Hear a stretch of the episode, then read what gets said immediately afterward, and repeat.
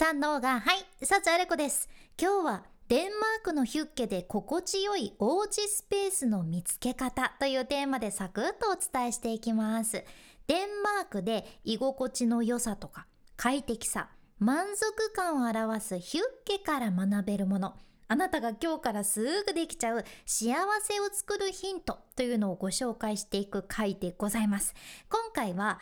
あなたが心からリラックスできる場所というのを探っていきますよ。まあ、いきなりなんやけどデンマークの人たちってねインテリアにめちゃくちゃこだわりを持ってるってご存知でしたか？これねなんでかって言ったらそのデンマークの人たちが大切にしてるヒュッケというのをおうち時間に実行してるからなんよね。お家でするヒュッケというのをホームヒュッケって言うんやけどデンマーク語ではねイエメヒュッケ？という風に言ってこれがもうデンマークの方々大好きなんだそうです。お家大好きだからインテリアにもこだわるわけやね。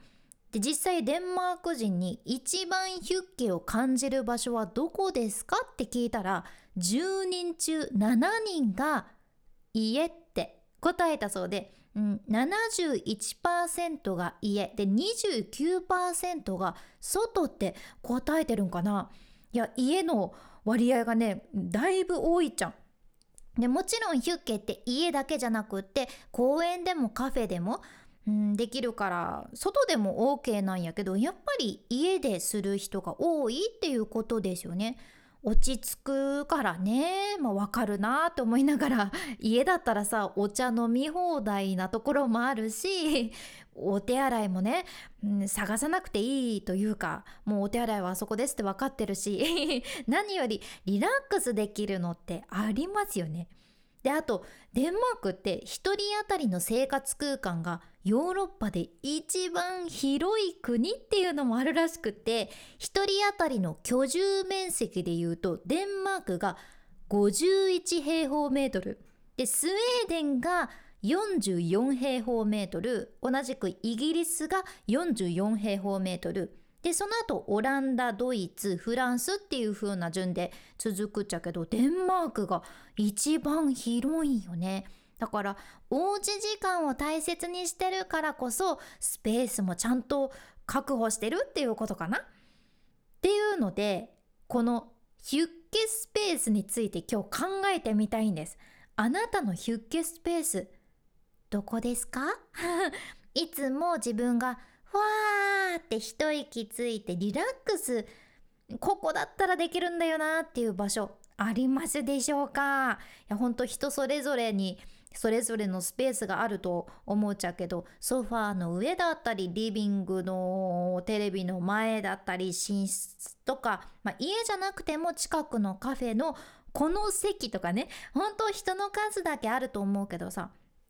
私はねもうめちゃくちゃお世話になったヒュッケスペースというのがありましてそれが4号館の一番上の2つ目の部屋なんですよ。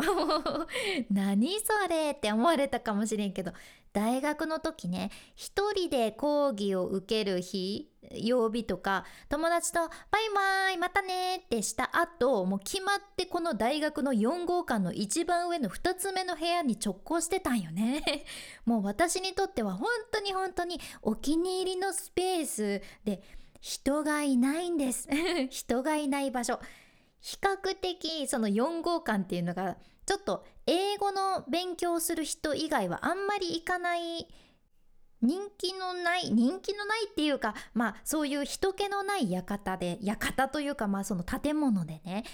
うん、しかもその2つ目の部屋がもう決まって誰もいなくて私にとってはそこがもうすっごく落ち着く空間やったじゃん。やけん次の講義まで時間がある時とか、まあ、大学のカフェテリアにね行けばいいんやけどそこって人が多いしじゃあもういつものところいい子ってなってね。バイトまで時間がある時もそこで勉強したりしてたんよね。当時大学の自販機で缶のカフェラテを買ってそこに行ってたんやけどあれどこのブランドの缶やったんかな？とりあえずなんかフランスのパリみたいなパッケージのねおしゃれな缶だったけど。でも130円とかで売ってたカフェラテだけどそれをパリジェンヌ気分で4号館にね、行って飲んでた気がします。まあ本当はねパリジェンヌは4号館とか行かなそうだけど、うん、私にとってはそれがすごくお気に入りで大学ってたくさん人がおるけんさそのあったかいカフェラテと人がいない場所っていうのに行ったらそれだけでわーってリラックスできて息抜きになってました。うん懐かしい。いやこういう空間大事なんよね。で私ふと思い出したことがあってね夫と結婚する前に住んでた直前まで住んでた一人暮らしのマンションそこにはそういえばヒュッケスペースなかったなって気づいたじゃん。ちょうどそこに住んでた時はね私も本業と副業とでもバタバタで睡眠時間は本当に取れてなかったし毎日毎日毎日眠い中戦ってたけど心が安らげるスペースがね家のどこにもなかったじゃん。いやほんと寝る場所も仮眠を取るところっていうイメージになってて。うんいやあの時は心がねずっと世話しないというか忙しかったんだろうなって思うんですよね。でもその前に住んでた家では完全に私にとってベッドがヒュッケスペースになっててもう自分がそこから動かなくていいように近くの椅子にねあったかい飲み物とお菓子と図書館で借りてきた好きな本を数冊しっかり準備してよし今からしばらくここでヒュッケしますぞという時間をとってました。だから意外にこれが私にとって心をうんしっかり守るというか心のバランスを保つためにすごく大事やったなって思ってて自分が心から安心できる場所ですよね。で私みたいに本とかあったかい飲み物持って毛布にくるまっちゃおうみたいな場所がすごくおすすめなんやけどまあ人にはよるんやけどね一つキーポイントになるのが狭い空間なんですよ。不思議と人間ってめちゃくちゃ広い空間にポツンって一人でいるのって落ち着かなくってさ。想像してみてください。体育館ぐらい広い何にもない部屋にさ中央に自分だけいるとえねなんかなんか落ち着かねえってなるやん。狭いところの方が断然落ち着くっていう人結構いらっしゃるんよね。いやもちろん体育館の方が落ち着く方もおるかもしれんけど、うん、割と狭いところの方が落ち着く人も多いわけです。でうちの猫の瀬戸さんもねほんと狭いところが大好きみたいでわざわざ小さな段ボールの中にピョンって入り込むし机がねすごく広いのにわざわざその広い机に置いてるちっちゃな私のパソコンの上に綺麗に乗るし そこでヒュッケすなって思うけど落ち着くんでしょうね。うん、猫ちゃんもやっぱりそこでヒュッケしてるみたいです。でこれさ猫だけじゃなくて私たち人間の遺伝子に刻まれてる部分があって昔ってさ人が洞窟で暮らしてた時代もあってその洞窟ヒュッケしてたかもしれんじゃん。だって外にはさ怖い動物がいっぱいおるしどこで暮らしたらいいのかなって不安の中狭い空間ってめちゃくちゃ便利やったはずじゃね。狭いからこそ住む人たちの体温というのがしっかり残って暖かさっていうのがあるしさ人目につかない感じで隠れることもできるし安全を感じたわけなんですよ。その心から安全を感じられるってめちゃくためちゃくた めちゃくちゃ大切ですよね。噛みました堂々と。すいません。で私の知り合いは1人はねお子さんが2人いらっしゃるママなんやけどそのママはね自分だけのスペースがお家にないんじゃっていう風に悩まれてた時トイレの空間を自分にとっての落ち着ける場所に決めてそこでしっかり自分の心を整えるってことを実行されてたしもう一人の方はそのもう私は家の階段の何段目が落ち着くのよねっていう方もいて